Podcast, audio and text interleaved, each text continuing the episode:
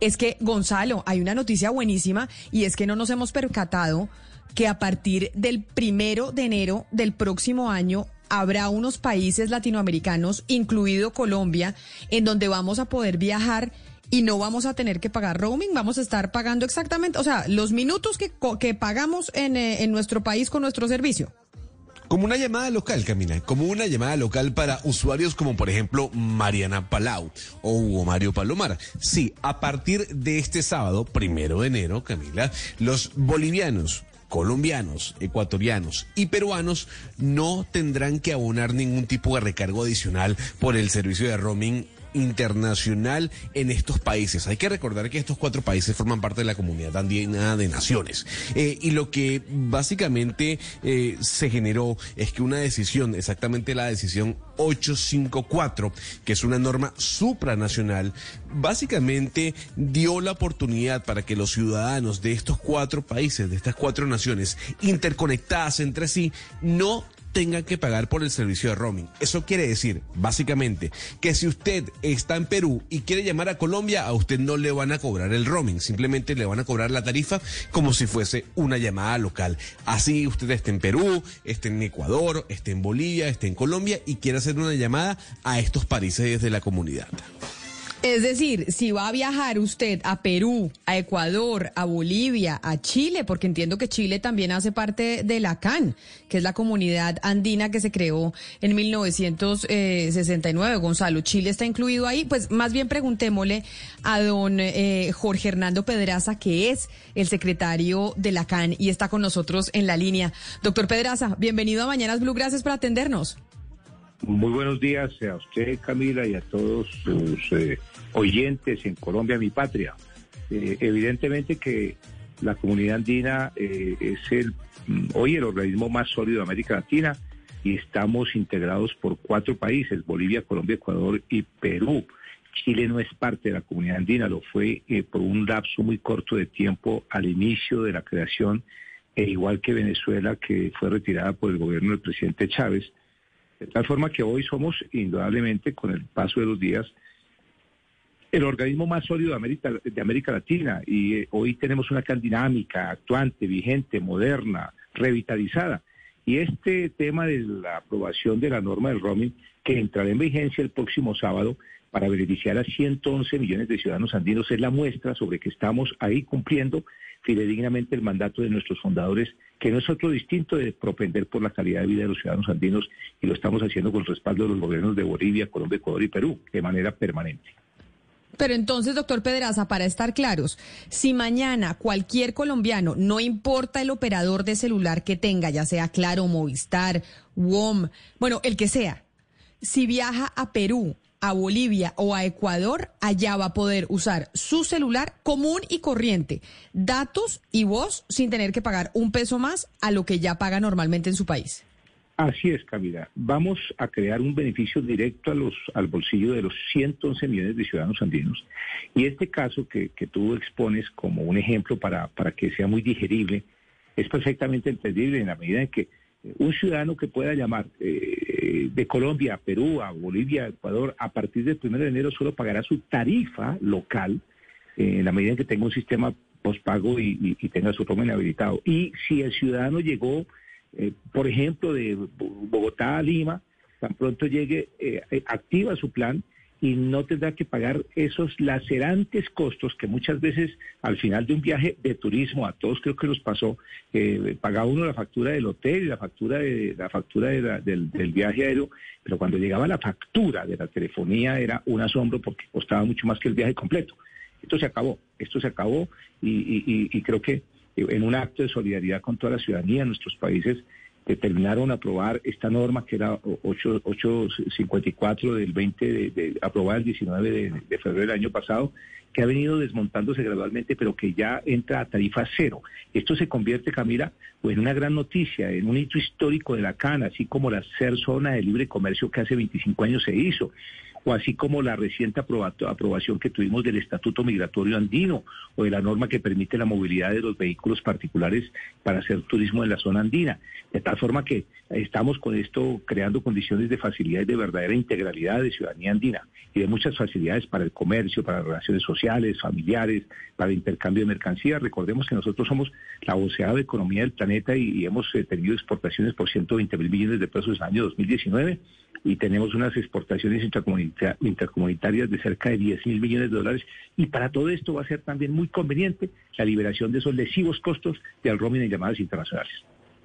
Pero, secretario, es que yo a veces me pregunto por qué esto no ha pasado antes, porque pues en muchas regiones, por ejemplo en Europa o en, el norte, eh, por ejemplo en Estados Unidos y en Canadá, esto ya se puede hacer. Y yo me pregunto, no sé, ¿se necesitaba algún tipo de nueva infraestructura, nuevas normas, leyes, regulaciones? O sea, ¿por qué hasta ahora logramos hacer esto? Nada, se necesitaba voluntad. Yo llegué y, voy a decirlo con, simplemente a la manera de semblanza, podría ser una especie de victoria temprana. Yo, yo fui legislador durante 22 años y en el Congreso de Colombia me caractericé por ser un estudioso y permanente, eh, eh, digamos, eh, legislador trabajando en los temas de tecnologías de, la, de la información y las comunicaciones, en todos los temas de telecomunicaciones. Mire, hoy nada se puede hacer sin transformación digital y, nada se puede hacer sin temas ambientales. Así que desde, allí eh, lo que hicimos fue impulsar muchísimo esta agenda y la logramos, la logramos muy rápidamente, pese a la oposición de algunos operadores, curiosamente, irónicamente para mí, de Colombia. Pero pronto entendieron que esta era una oportunidad también y que además de eso ya otros operadores estaban haciendo en el mundo entero promociones de, venta de roaming en sus paquetes y esto no puede esperar. Eh, y, además de eso, el beneficio es muy oportuno porque no es cierto que en todas las ciudades del mundo, ni siquiera en las ciudades eh, del mundo desarrollado hay, hay, hay Wi-Fi gratis. El Wi-Fi es una tecnología, pero también hay que decirlo, es, es, un negocio de los operadores. Entonces, eh, tú encuentras Wi-Fi ah, probablemente en un museo, probablemente en un parque, pero no en todos los lugares. De tal manera que esto es un beneficio enorme para que la gente pueda utilizarlo y creando unas mejores condiciones, sobre todo tarifarias, y dejar de afectar el bolsillo que era de verdad lacerante para todos y sorprendente a la hora de mirar las facturas con el GAN posteriormente. Es una gran noticia para los andinos. Eh, eh, totalmente de acuerdo, señor Pedraza, porque como le digo, yo nunca pagué roaming precisamente por el miedo a esa cuenta que me iba a llegar después. Pero me llama la atención que usted dice algo y usted dice que muchos operadores se opusieron, especialmente los de Colombia. ¿Por qué no nos cuenta más detalles sobre eso? Porque, o sea, ¿cuál era el problema que ellos tenían con esta iniciativa? Claro, mire, no, no es a estas alturas ocultable porque es naturalmente todo esto hace parte ya de la historia normativa, de la creación de la norma. Hubo alguna, algún temor, alguna oposición de parte de ellos eh, en la medida en que eh, expusieron que iba, iban a, perder. Lo primero que yo eh, señalé es que no iban a perder, que iban a dejar de recibir unos, unas utilidades o ganancias por la ruta de llamadas telefónicas de orden internacional. Pero pronto demostré, además algo conozco del tema, que, el mundo entero iba más, eh, más allá de la llamada telefónica. Nuestro aparato telefónico que llamamos celular se utiliza mucho más para el resto, para datos, para, para, para, para SMS, para otros otros usos que son los que indudablemente generan mucho más utilidad, de tal forma que incluso la pandemia me dio la razón. Ellos, eh, quiero decir que entrada la pandemia enviaron cartas eh, a través de su organización para pedir que se aplazara la entrada en vigencia de, la, de la norma por la pandemia. Ave María, por Dios, no había cosa más eh, eh, incoherente que eso si era al revés más bien aceleremos la entrada en vigencia de la norma porque justo por la pandemia necesitamos las herramientas de la tecnología para podernos comunicar, ya que estamos, como aún seguimos estando y como seguramente seguiremos estando eh, aislados y, con distanciamiento y en el momento más duro fue así.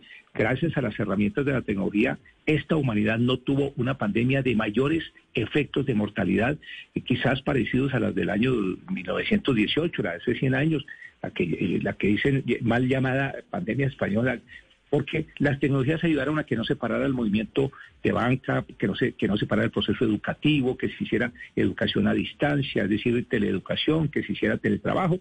Y, esto demuestra que hoy tenemos incluso una necesidad en nuestra agenda digital andina de plantear que eh, vayamos rumbo a la, a, la, a, la, a la 4G y a la 5G y que esto es parte además de esta, esta norma, Camila, ayuda romper la enorme brecha digital que hay entre nuestros países porque genera eh, eh, una posibilidad de que las personas de menos recursos tengan a su alcance la posibilidad de comunicarse internacionalmente sin esos lesivos costos. Señor Pedraza, como esta es una ley supranacional, como bien lo comentábamos al principio de la entrevista, ¿a dónde puede ir el ciudadano del común eh, que a partir del sábado vea que su compañía de telecomunicación no cumple esta norma? ¿A dónde puede poner la denuncia?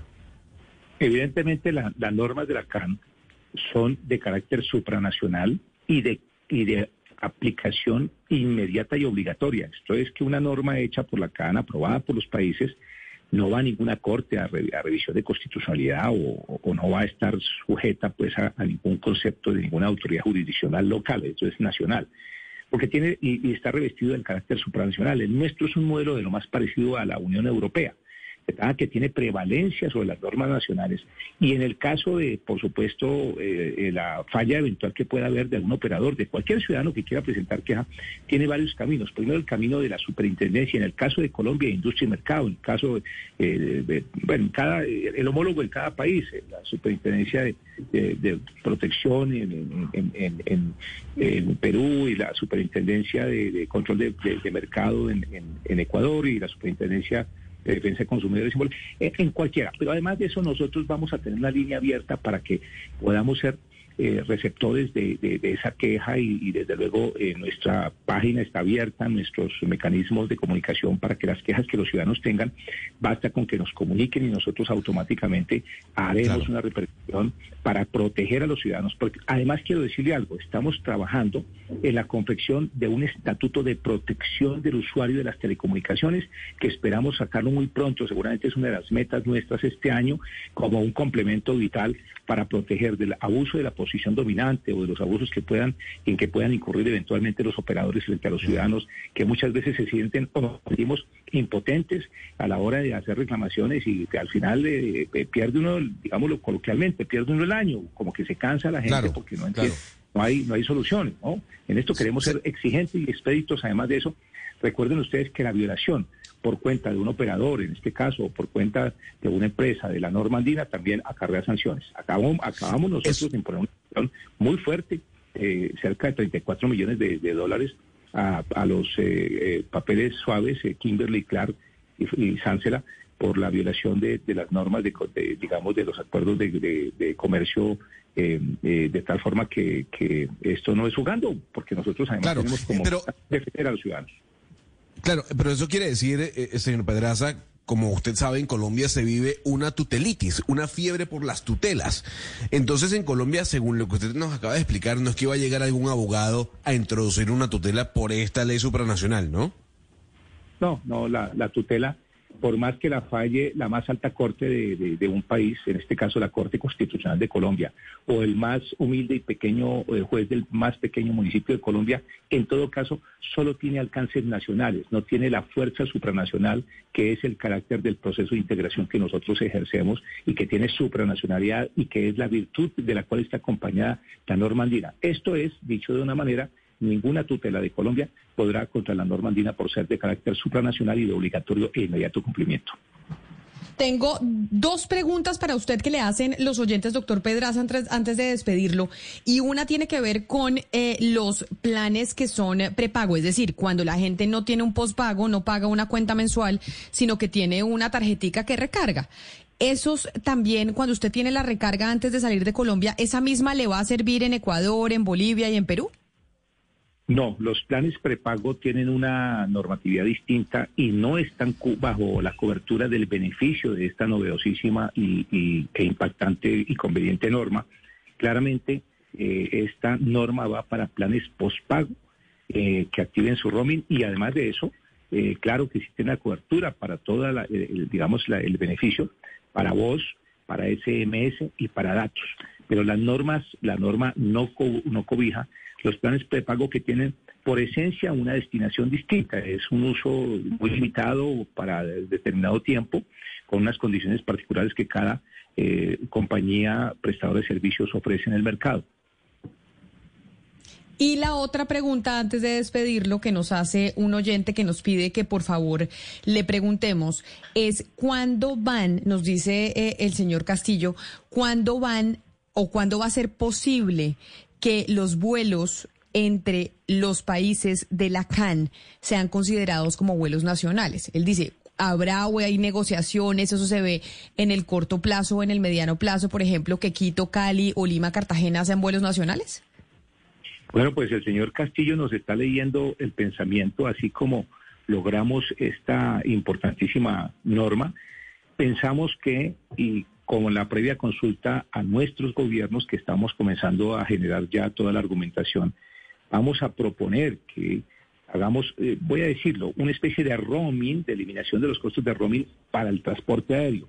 Lo digo figurativamente, en realidad se trata de buscar que se desmonten los altos costos de tarifas aeroportuarias internacionales. No tiene sentido que un vuelo Bogotá-Cartagena, que tiene más o menos el mismo, el mismo viaje y el mismo tiempo de minutos vuelo que el de Bogotá-Quito, cueste el primero una tarifa y el segundo tres o cuatro veces más solo por el hecho de ser internacional. Si nosotros logramos hacer una política de cielos abiertos, les podremos desmontar las altísimas tarifas de cobro internacional que lesionan muchísimo, muchísimo a los, a los viajeros.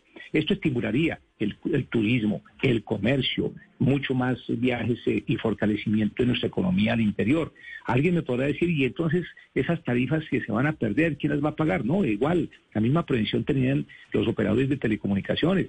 Por un lado dejan de recibir, pero van a recibir por otro lado. Es decir, en este caso se masifica muchísimo más el uso del avión que va a permitir una compensación que incluso excede de las expectativas de ganancias que hoy tienen por eh, el concepto de las tarifas que hoy manejan, dándole una enorme, enorme eh, digamos, conveniencia y beneficio al bolsillo de todos los viajeros en la comunidad andina, que entre otras cosas, somos un país de destino turístico mundial importante. Nosotros movimos cerca de 34 millones de pasajeros en nuestros aeropuertos internacionales hasta el momento, eh, digamos, eh, claramente abierto del año 2019 sin pandemia. Y esto lo que significa es que tendrá una conveniencia enorme ahora que el presidente pro tempore de la CAN, que le ejerce el presidente Lazo de, Ecuador, quiere impulsar el, turismo como un, eh, digamos, instrumento de espiral de recuperación de la economía en, medio de la pospandemia o de la pandemia y a la cual estamos apuntando muy fuertemente para vender la ruta eh, andina ante el mundo, la ruta turística andina ante el mundo, que son muchísimos destinos. Pues ojalá, como dice nuestro oyente, que, que, usted dice que le estaban leyendo el pensamiento a los integrantes de la CAN, eso se pueda lograr algún día. Doctor Jorge Hernando Pedraza, secretario de la CAN, gracias por atendernos y por darnos todas estas explicaciones del tema del roaming que empieza a funcionar a partir de este fin de semana en Colombia, Ecuador, Perú y Bolivia. Gracias, Camila. Permítame 50 segundos para decirle a toda la audiencia de, bloque. También tenemos ya en vigencia el Estatuto Migratorio Andino, que permite que la gente de Colombia, Ecuador y Perú pueda transportarse hasta por 180 días en turismo sin ningún requerimiento distinto a su cédula de ciudadanía y que pueda optar por tener la residencia temporal hasta por dos años prorrogables por otros dos y luego la residencia permanente ejerciendo labores iguales que cualquier connacional. Esto verdaderamente es otra norma impactante, conveniente, sumamente innovadora para la eh, fortalecimiento de integración andina. Y termino aprovechando los micrófonos para desearles a todos los colombianos, eh, por supuesto, y a los bolivianos y ecuatorianos y peruanos que nos escuchen, eh, un año lleno de mucha prosperidad en el año 2022 y que nos cuidemos mucho para poder salir de este momento tan difícil que nos ha tocado vivir a estas generaciones en esta época de la humanidad. Claro que sí, doctor Pedraza. Mil gracias y feliz año. Gracias a ustedes igualmente.